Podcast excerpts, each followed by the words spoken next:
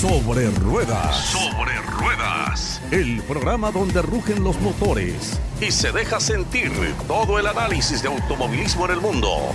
Aquí compiten los mejores. Sobre Ruedas. Sobre Ruedas. Bienvenidos a Sobre Ruedas por Unánimo Deportes en un fin de semana en el que tenemos Fórmula 1 después de una semana de ausencia en las pistas. Aquí estamos regresando a la categoría máxima del automovilismo mundial para hablar del Gran Premio de Turquía. Y es que cuando la Fórmula 1 llegó esta semana a Istanbul Park, a la pista donde iban a correr, tenían un ojito puesto en el asfalto y otro ojito puesto en el cielo. ¿Y por qué es esto? Pues porque el año pasado, cuando Turquía se sumó eh, al Campeonato Mundial de Fórmula 1, apenas reasfaltada, hubo una carrera tremenda con muchísimos inconvenientes. Este año además tenían el tema de la meteorología y por eso miraban al cielo porque se auguraban periodos de lluvia durante todo el fin de semana.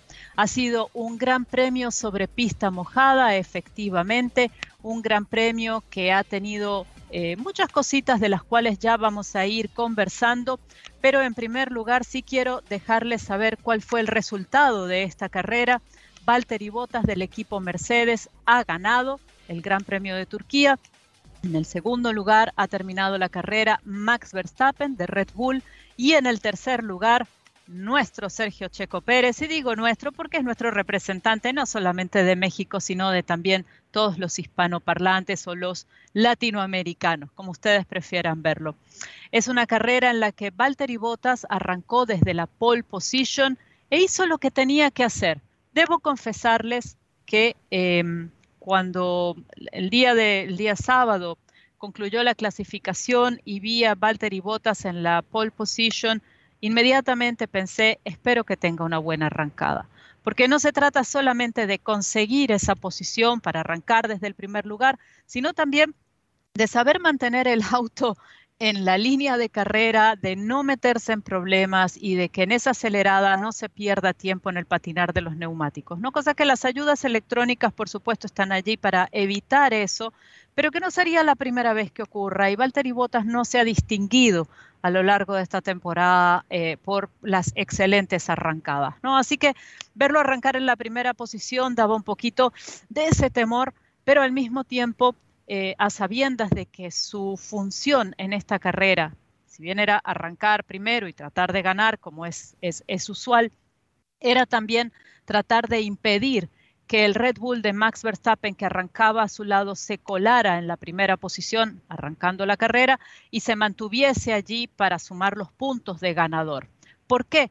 Porque Lewis Hamilton, el compañero de Bottas, no las tenía tan fácil el día de hoy. Lewis Hamilton si bien eh, podía hacer las cosas de forma extraordinaria, como nos tiene acostumbrados en la clasificación, no iba a arrancar desde adelante. Y la razón por la que no iba a arrancar desde adelante es porque el equipo decidió hacer un cambio de motor.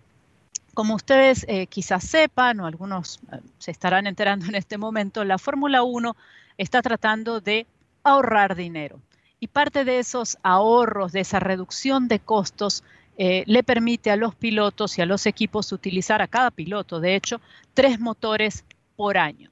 Una unidad adicional que se vaya a utilizar en la temporada resulta en penalizaciones para la arrancada. En el caso de Lewis Hamilton, eh, se venía especulando durante los últimos días que ese motor, esa unidad de potencia que tenía para esta carrera, ya estaba necesitando un cambio. En la decisión que finalmente tomó el equipo Mercedes fue cambiar eh, la parte del turbocargador y del sistema híbrido del motor.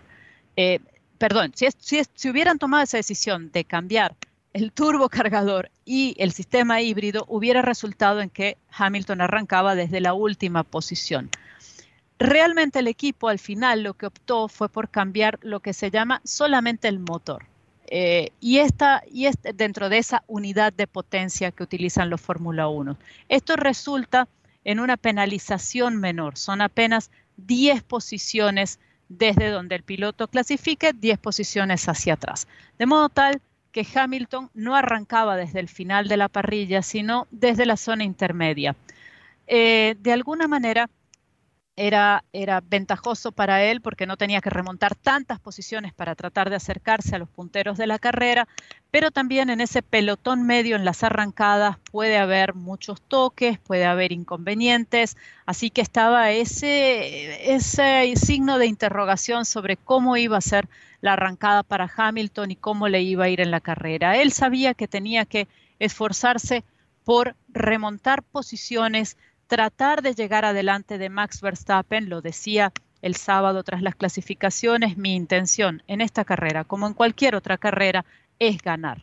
Y eh, en este punto del campeonato comienzan a ser críticos más que nunca todos los puntos que cada uno de los pilotos sumen, particularmente en el caso de Hamilton y de Verstappen, que están peleando el campeonato mundial, porque apenas después de Turquía quedan seis carreras más. Eh, arrancando la carrera, Valtteri Bottas, como decíamos, hizo lo que tenía que hacer, tuvo una buena salida, eh, tiró con todo, no le permitió a Max Verstappen que se acercara en ningún momento de la carrera y pese a las delicadas condiciones que hubo en la pista, porque la llovizna fina no dejó de caer en prácticamente toda la carrera, la pista estuvo siempre húmeda. Bottas pudo eh, hacer una de las mejores actuaciones que ha tenido probablemente en los últimos tiempos y eh, le ha arrebatado el triunfo a Verstappen. Quizás, siendo que Valtteri Bottas deja el equipo Mercedes a finales de esta temporada y pasa a un equipo que no las tiene todas consigo para ser eh, ganador, esta pudiera ser incluso la última de las victorias de Valtteri Bottas. Vimos también una gran labor de Sergio Checo Pérez, que eh, hizo lo que tenía que hacer. Tuvo una dura pelea con Lewis Hamilton en la carrera alrededor de la vuelta 35 y obligó a Mercedes a buscar alternativas en términos de estrategia. Posteriormente, Checo subió al podio y Lewis solo pudo terminar en la quinta posición.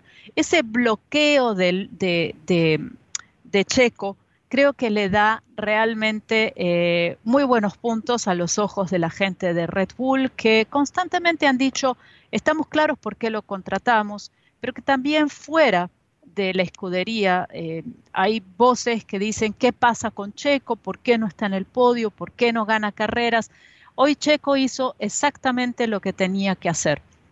Jugó como equipo, que es uno de sus fuertes. Eh, Sergio Checo Pérez lo hemos mencionado anteriormente. Eh, cuando uno piensa en la Fórmula 1, piensa en este deporte como individualista, donde el piloto está solo con el auto en la pista, pero al final del día es un deporte de equipo en el que Checo, el día de hoy, lo demostró jugando a favor de Max Verstappen y de los puntos que eh, los dos pilotos, Verstappen y Checo, sumaron para el campeonato de constructores. Es cierto, me dirán ustedes quizás, ¿quién, ¿a quién le importa el, campeonato de constructores? A los fanáticos en general no les importa tanto, les importa más el campeonato de pilotos. El campeonato de constructores es más para las marcas. Eh, pero lo cierto es que en la Fórmula 1 el dinero se distribuye a final de año con base en los puntos del campeonato de constructores. Así que a los equipos les interesa, por supuesto, ganar, sumar la mayor cantidad de puntos posibles para el final de temporada. Eh, ¿Qué más? Decirles que detrás del top 5 ha finalizado hoy Pierre Gasly, que pese a una sanción de 5 segundos por haber embestido a Fernando Alonso en la primera curva, eh, no ha terminado muy lejos de Hamilton, lo cual es muy bueno para él, fue una, muy buena carrera.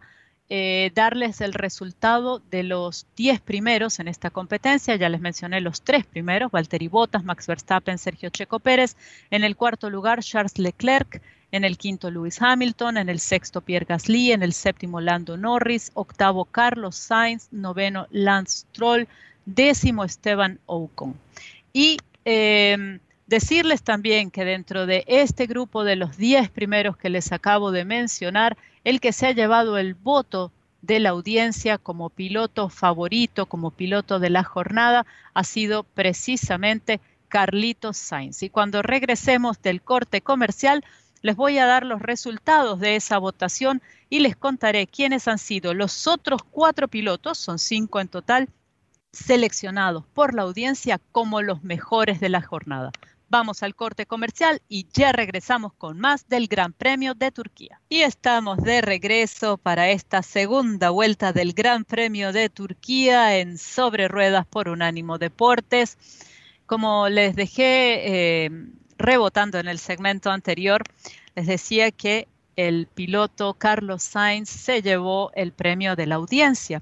Si ustedes no lo saben y si quieren sentirse partícipes de esto, les comento que en la página formula1.com, al final de cada gran premio, se abre un pequeño periodo de votación para el que es el piloto de la jornada. Ustedes como audiencia pueden emitir su voto y una vez que se agita la bandera cuadros, termina esa votación, se cierra, se hacen los cálculos y luego nos entregan los resultados. Es una forma de, participar que me parece realmente simpática, agradable. No siempre el piloto del día es el piloto ganador. Eh, a veces es el piloto que ha realizado, y en general es el piloto que ha realizado el mejor esfuerzo a lo largo de la carrera o el que ha tenido eh, notas destacadas a lo largo de la competencia. En este caso ha sido Carlito Sainz, que pese a haber confrontado problemas eh, en los pits, eh, hizo una carrera realmente muy, muy buena. Obtuvo el 25.7% de los votos. Sergio Checo Pérez, el 14.8%, Charles Leclerc, 10.6%, Valtteri Bottas 10.5%, ya lo ven, el ganador no estuvo en el primer lugar, y Lewis Hamilton 10.3%. Em, vamos a decir también que es importante este resultado de Sergio Checo Pérez en el podio porque en apenas un par de carreras más tendremos el Gran Premio de México y llegar a México en esta posición creo que es, eh, es fabuloso, le da mucho ánimo, mucha vistosidad, un Gran Premio que se viene preparando con todo. Lo hemos visto ya en las redes sociales, los organizadores nos van asomando algunas fotos aquí y allá de lo que será esta gran celebración del automovilismo mexicano. Primero, eso sí, tendremos Gran Premio de Estados Unidos, luego Gran Premio de México, Gran Premio de Brasil, una carrera por determinarse, Arabia Saudí y Abu Dhabi cerrando el campeonato. De modo tal que nos quedan unas cinco o seis carreras, si esta sexta sin determinar se determina, em, y eh, México está a la vuelta de la esquina. Un gran premio que además em, creo que es importante para, para el público latinoamericano, mexicano, pero para todos alrededor del mundo, para darnos esta sensación de normalidad, de que las cosas vuelven otra vez después de la pandemia o, ya saliendo de la pandemia a la normalidad. Y México lo espera como, como eso, como una gran fiesta para arropar a su piloto, a su ídolo, a Sergio Checo Pérez. Para Sergio creo que es además eh, importante este, este, resultado en el podio eh, para demostrar frente a la gente de su equipo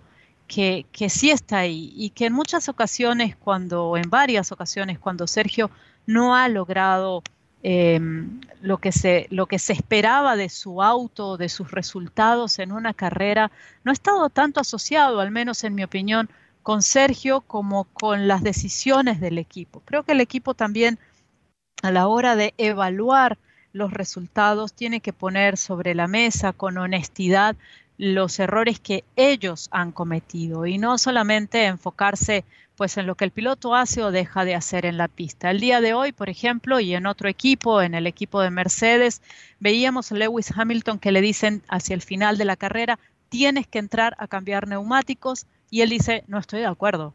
Finalmente entra y en esa entrada pierde la posibilidad de avanzar posiciones. No fue la mejor de las decisiones. Uno puede decir desde afuera, bueno, es difícil eh, decidir con una pista eh, que está húmeda, donde las condiciones son difíciles. No está tan húmeda como para neumático de lluvia, pero tampoco está tan seca como para poner otro tipo de neumáticos. Nos vamos con unos intermedios o nos vamos con unos duros. Los duros ya no tenían ningún sentido en el momento en el que entra a cambiar eh, neumáticos Hamilton, porque no quedaba tanto de carrera, no necesita él un neumático que le vaya a durar muchísimas vueltas más, sino un neumático que le dé la adherencia para la velocidad que necesita en ese momento, ¿no? Para poder avanzar, para poder acercarse a sus contendientes, tratar de, avanzar en las posiciones y de sumar más puntos para el campeonato.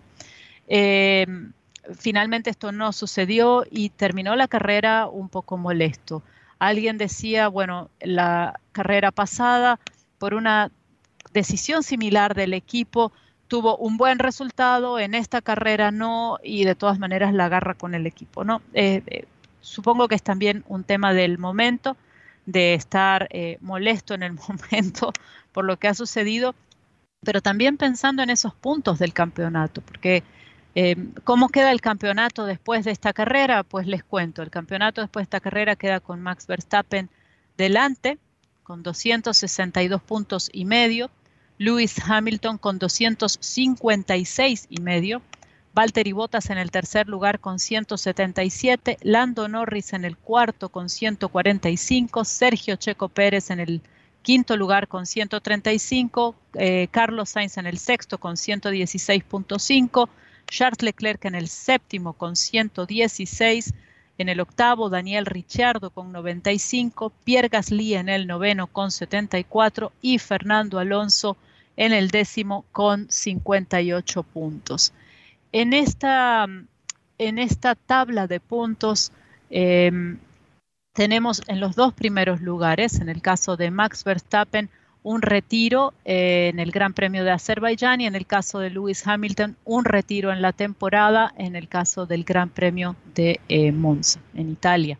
Entonces, apenas eh, esos autos son tremendamente fiables, apenas ha tenido un retiro en toda la temporada. En el caso de Valtteri Bottas, por ejemplo, cuando observamos cómo ha sido su trayectoria, ha sido muchísimo más irregular en toda la temporada, ha tenido tres retiros eh, Sergio Checo Pérez ha tenido un retiro en la temporada.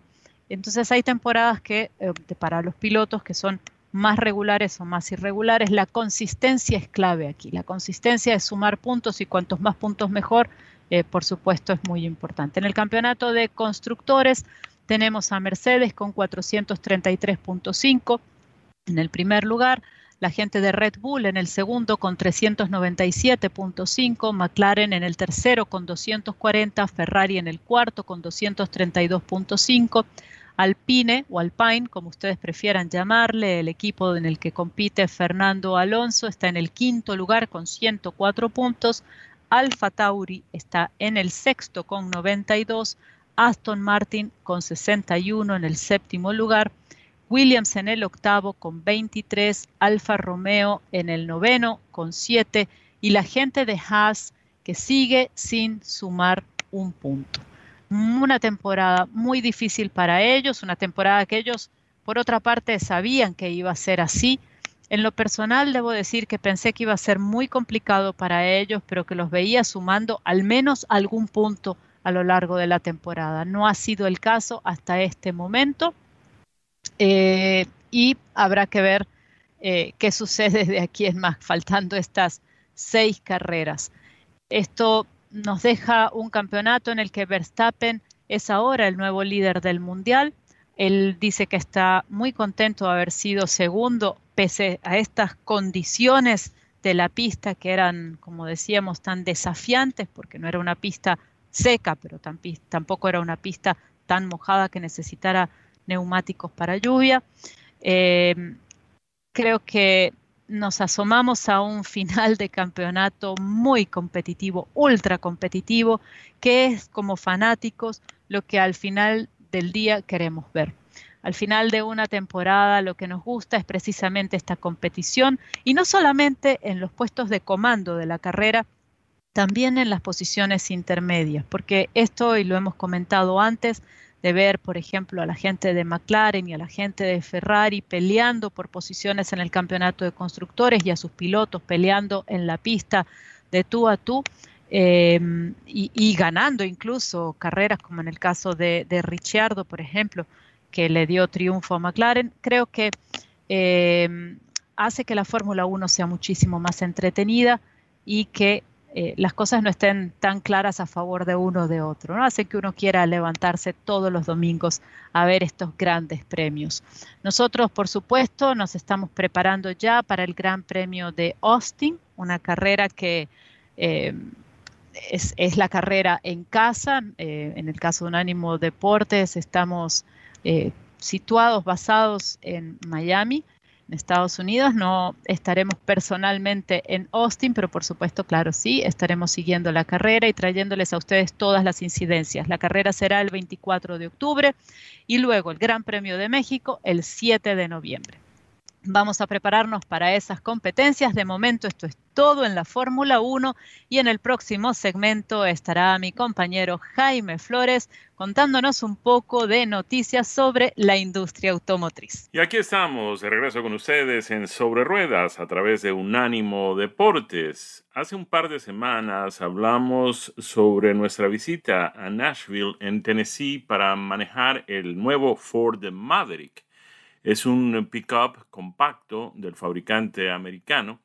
Lamentablemente cuando hablamos de él eh, no estábamos autorizados, todavía estábamos con la información bajo embargo, pero ya, ya podemos hablar amplia y abiertamente sobre este maravilloso producto de Ford que viene a competir, entre otros, con el Santa Cruz de Hyundai.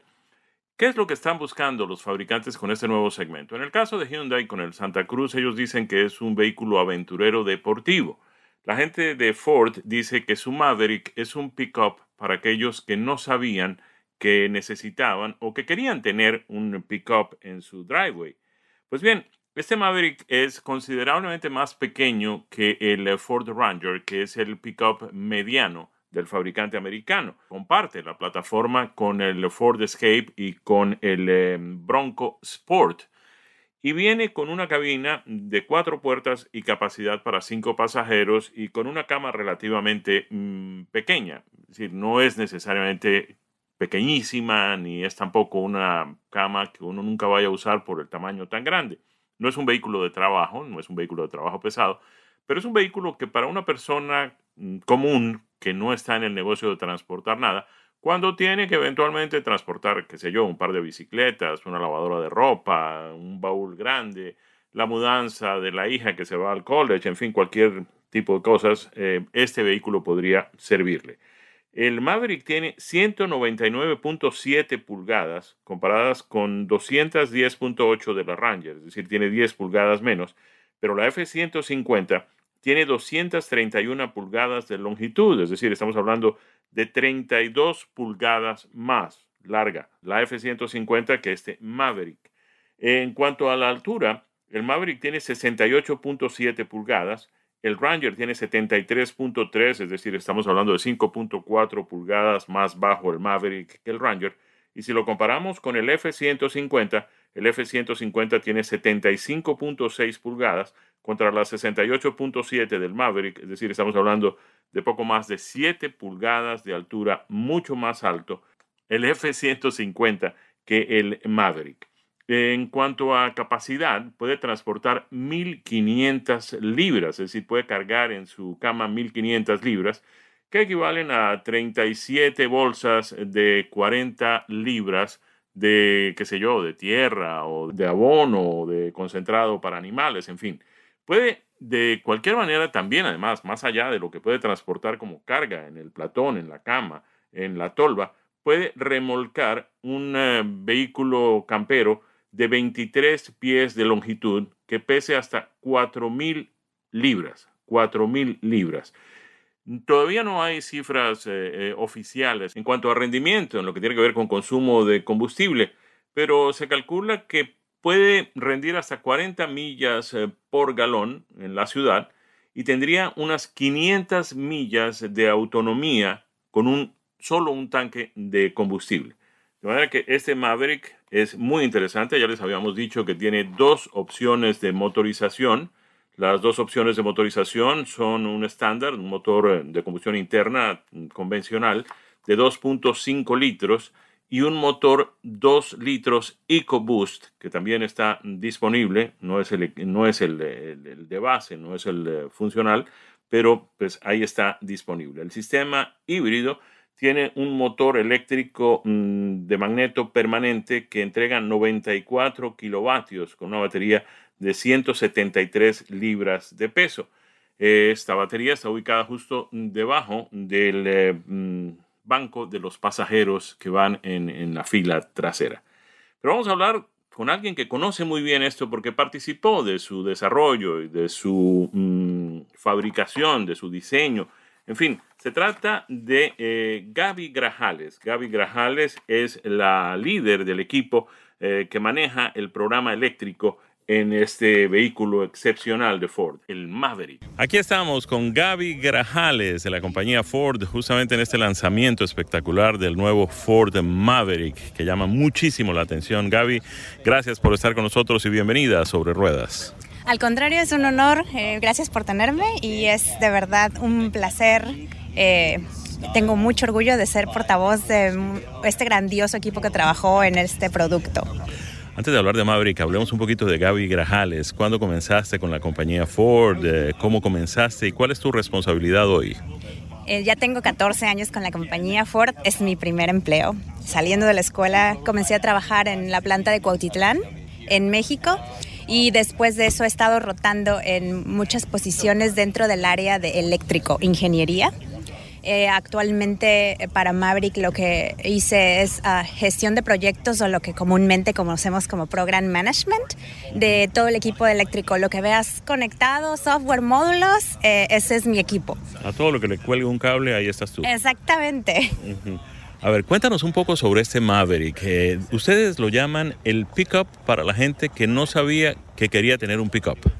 Sí, em, pues tú has visto la tendencia, ¿no? Es desaparecer sedans y la gente que no está lista o, o sus necesidades necesitan tener un auto. ¿Qué haces, no? Entonces estudiamos, eh, la gente de marketing estudió este tipo de cliente y se dio cuenta que realmente podemos ofrecerle un tamaño similar, un volumen similar en cuanto a la cabina. Este Maverick sienta a cinco personas bastante bien y la segunda fila de asientos permite hasta eh, child seats, um, asientos para, niños. Eh, y les da la utilidad de una pequeña caja. Eh, lo que me encanta a mí de este concepto es que, qué fácil es de eh, accesar a la caja, no me tengo que montar en la llanta o, en el... Sí, la caja es de muy fácil acceso, está pensada en, en gente que necesita, el, te decía, el volumen de la cabina para transportar pasajeros o transportar algo seguro, de manera segura. Y, a, mí me encanta el concepto de la caja. Eh, en estos stands que tenemos hoy eh, podrás ver la dualidad de eh, un equipo Lariat con accesorios ya prefabricados que pueden accesar desde dealer y también el concepto de eh, do it yourself o hágalo usted mismo, que es lo que estamos tratando de empujar a este tipo de cliente, el tipo de cliente que puede ser eh, jóvenes entrepreneurs, gente que va saliendo de la universidad, que necesita un medio de transporte que sea accesible en cuanto a precio y ese es el, main target. Hablamos un poquito de Ford F-150, es digamos la reina de los pickups de Ford, es el pickup más vendido en los Estados Unidos, que es además el segmento de mayor venta en este país. Después viene la Ranger, que regresó hace apenas unos años y que pues pertenece al segmento mediano de los pickups. Y ahora tenemos aquí junto a nosotros el Maverick, o el pickup Maverick, que es un pickup basado en una plataforma que comparte, tengo entendido, con el Escape, me corrige si me equivoco, con el Escape y con el, eh, Bronco, Sport. Bronco Sport. Eh, que no es grande, que, al contrario de estos que mencionamos, eh, tanto el Ranger como el F-150, que son pensados más para el campo y para el trabajo pesado, este es un vehículo un poco más urbano, un poco más para gente que vive en la ciudad o que vive en los suburbios. Así es, em, si te das cuenta el enfoque que estamos dando es eh, estándar. Eh, full hybrids y el target es agresivo con 40 miles per gallon precisamente pensando en aquellas personas que necesitan maniobrar de manera muy fácil en la ciudad. Aquí en Nashville, la verdad es que eh, muy buen ejemplo. Teníamos mucha uh, construcción y tráfico alrededor de la locación donde estamos y esta camioneta se maneja súper fácil, se mete por todos lados, fácil de estacionar, fácil de dar vueltas, te equivocas si quieres dar un U-turn. E, este es el enfoque, este es el cliente.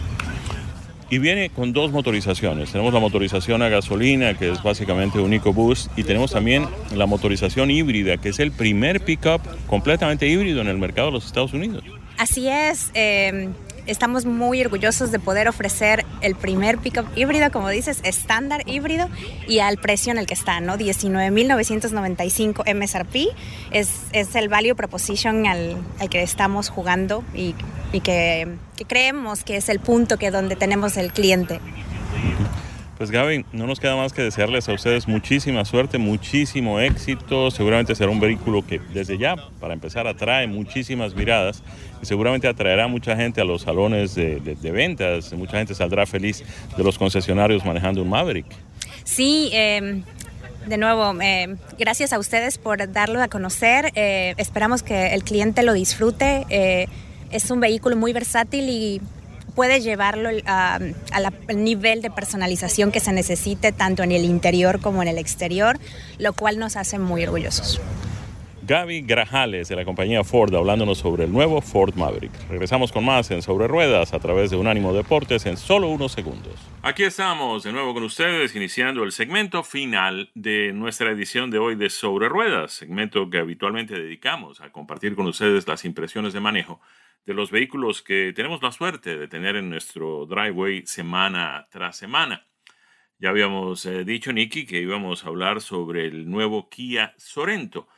Pero antes de entrar en eso, quisiera compartir con ustedes una noticia que ha venido circulando desde hace algunos días y que tiene que ver con una encuesta de opinión acerca de cómo recibe la gente la idea de manejar vehículos eléctricos. Esto ha sido un tema de conversación desde hace tiempo. Para nadie es eh, pues un secreto que todos, la humanidad entera, tiene que tomar medidas para reducir el calentamiento global. Ya el cambio climático es algo que no se puede negar, lo vemos frecuentemente. Lo que no tenemos todavía muy claro es qué es lo que podemos hacer y qué es lo que debemos hacer como naciones, como gobiernos, como organizaciones internacionales, pero sobre todo como ciudadanos de a pie para tratar de resolver el problema del cambio climático. Uno de esos puntos, y el gobierno viene insistiendo, la administración actual viene insistiendo con, con mucho ahínco en este tema, inclusive están incluyendo en la propuesta de presupuesto que está a consideración del Congreso por estos días una cantidad significativa de millones de dólares que irían a construir una red de estaciones de carga para vehículos eléctricos. El problema es que, de acuerdo con esta encuesta, no hay mucha gente interesada en los vehículos eléctricos. Solamente el 25% de los adultos norteamericanos cree que los autos eléctricos de hoy son prácticos para la mayoría de los conductores. 52%, 52% de los encuestados, es decir, más de la mitad de los que respondieron al, sondeo, dicen que los carros eléctricos no son prácticos. El 23% creen que o por lo menos consideran que no están seguros de que si son o no son prácticos. Lo sorprendente de esto es que no ha habido mucho cambio desde el año 2013 hasta esta parte, es decir, han pasado ocho años y tenemos cifras muy similares. En el año 2013 se realizó una encuesta similar a esta y 19% de los que la respondieron de, creían que los eh, carros eléctricos no eran prácticos. ¿Qué va a pasar en el curso de los próximos meses? Eh, primero, si se va a aprobar o no este presupuesto mm, que incluiría ese dinero para establecer estaciones eléctricas, estaciones de recarga de vehículos. Pero lo que puede ser un poco más de fondo es, ¿serán los automóviles eléctricos de batería la solución para el problema? ¿Qué pasa si invertimos todo ese dinero en estaciones de carga para vehículos de baterías que tienen dos problemas fundamentales? El primero, la mayoría de la electricidad que, se mm, acumula en las baterías de esos vehículos proviene de fuentes que no son necesariamente eh, ecológicas, no son, no son necesariamente benéficas con el medio ambiente. En el caso, por ejemplo, de la Florida, la mayoría de la electricidad que usamos en casa, donde vamos a cargar nuestros vehículos eléctricos, se produce a partir de carbón. De manera que pues no estamos resolviendo el problema, simplemente lo estamos trasladando. Y el otro asunto, ¿qué pasa si se desarrollan los vehículos a hidrógeno? Los automóviles eléctricos a batería quedarían obsoletos inmediatamente y además pues tendríamos la suerte maravillosa de que el hidrógeno, que es uno de los ingredientes de más fácil eh, acceso en el mundo, tres cuartas partes de nuestro planeta son agua y dos átomos de hidrógeno hacen parte de cada molécula de agua. De manera que pues hidrógeno hay en cantidades inagotables. Y además, la otra ventaja adicional de los vehículos a hidrógeno, que producirían la electricidad a partir de la descomposición de ese hidrógeno, es que el escape, lo que producen, lo que sale por el tubo del exhausto, no es otra cosa que vapor de agua. De manera que mejor que con el medio ambiente no podría ser. Ahora sí nos vamos con el Kia, el Kia Sorento. Este es un vehículo mm, muy, muy, muy interesante. Acaba de ser completamente renovado. Es un vehículo de la marca coreana Kia, pero es fabricado completamente en la planta de West Point en Georgia. Tiene apenas un 35% de partes que vienen de Corea, pero la mano de obra totalmente americana aquí en la planta de Corea. Este es un SUV, un SUV de tamaño mediano. El Sorento está, en el caso de Kia, eh, un poco por debajo de su producto de gran tamaño, que, es, que comparte la plataforma además con el eh, mm, Hyundai Palisade, que es el Kia Telluride. Eh, debajo del Sorento, en materia de tamaño, tenemos también eh, otros vehículos de Kia que, que, son muy populares, de manera que pues, hay una amplia gama que comienzan desde el Niro, pasan por el Sportage, van al Sorento, ese que hemos tenido la suerte de conducir, y concluyen en materia de tamaño con el más grande de todos en ese momento, que es el Telluride. Este Sorento X-Line con tracción integral en las cuatro ruedas que probamos viene con un motor de 4 cilindros y 2.5 litros que entrega 281 caballos de potencia y 311 libras-pie de torque. Eh, esos son 96 caballos más que el eh, mismo motor que tenía la versión anterior de este Kia Sorento. Viene conectado este motor con una transmisión automática de 8 velocidades y doble embrague de manera que pues el vehículo mm, se comporta maravillosamente. Además de ese 2.5 litros que tenemos turbo cargado, el Kia Sorento está disponible con un motor híbrido turbo cargado eh, que entregaría 227 caballos de potencia y 258 libras-pie de torsión y que tendría un rendimiento combinado de 37 millas por galón. Además, la capacidad para acelerar de 0 a 60 millas en 7.7 segundos. Si tenemos en cuenta pues la magnitud, el tamaño de este nuevo Sorento, pues eh, mm, vemos que es eh, bastante rápido, acelera bastante bien. Compite con otros vehículos en el segmento de los SUV compactos, como el Buick Envision, el Chevrolet Blazer, el Dodge Journey, el Ford Edge, el Honda Passport, el Hyundai Santa Fe, el Jeep Cherokee, el mismo Jeep Wrangler, el Mitsubishi Outlander, que acaba de ser pues completamente modificado después de que Nissan adquirió eh, la firma Mitsubishi. También en esa lista aparecen el Nissan Murano, el Subaru Outback, el Toyota Venza y el eh, Volkswagen Atlas en su versión Cross Sport. Este mm, Kia Sorento viene maravillosamente equipado, es decir, lo que vemos aquí en la copia que tenemos del eh, adhesivo que se pone en la ventana para que el eh, potencial comprador pueda saber todo lo que tiene el vehículo. La mayoría de los puntos vienen incluido, incluido, incluido, incluido, de manera que pues el vehículo viene muy bien equipado. Todavía no ha sido sometido a las pruebas eh, gubernamentales en materia de seguridad, de manera que no, no podemos compartir con ustedes cuántas estrellas tiene lo que sí tenemos son los resultados de las pruebas de rendimiento. Este Kia Sorento rinde 21 millas por galón en la ciudad, 28 millas por galón en la autopista para un promedio de 24 millas por galón. El precio básico del nuevo Kia Sorento X-Line con tracción en las cuatro ruedas comienza en los 42.590 dólares. El que probamos, muy bien equipado y con todos los eh, cargos de transporte y todo lo demás, llegó a los 44.290 dólares. Muy recomendable, esta es una muy buena opción para un SUV o un crossover de tamaño mediano. Es ahí donde las cosas se complican porque desde cierto punto de vista podría decirse que se trata de un crossover, pero en lo que tiene que ver con su tamaño, sobre todo desde adentro, eh, se comporta como un utilitario deportivo, este Sorento de la marca coreana Kia. De esta forma llegamos al final de nuestro programa en el día de hoy. Los invitamos a todos a que nos acompañen de nuevo el próximo domingo, que tendremos también información sobre Fórmula 1 y sobre todo lo que viene aconteciendo en la industria automotriz. A nombre de nuestro equipo, con Daniel Forni en la producción y en los controles, con Nicky Pauli y este servidor Jaime Flores en los micrófonos, les deseamos un feliz resto de domingo, una semana muy productiva sobre todo mucha salud, mucha prosperidad para todos. Felicidades, que la pasen muy bien. Sobre Ruedas, el programa donde rugen los motores, todo el análisis de automovilismo en el mundo. Sobre Ruedas.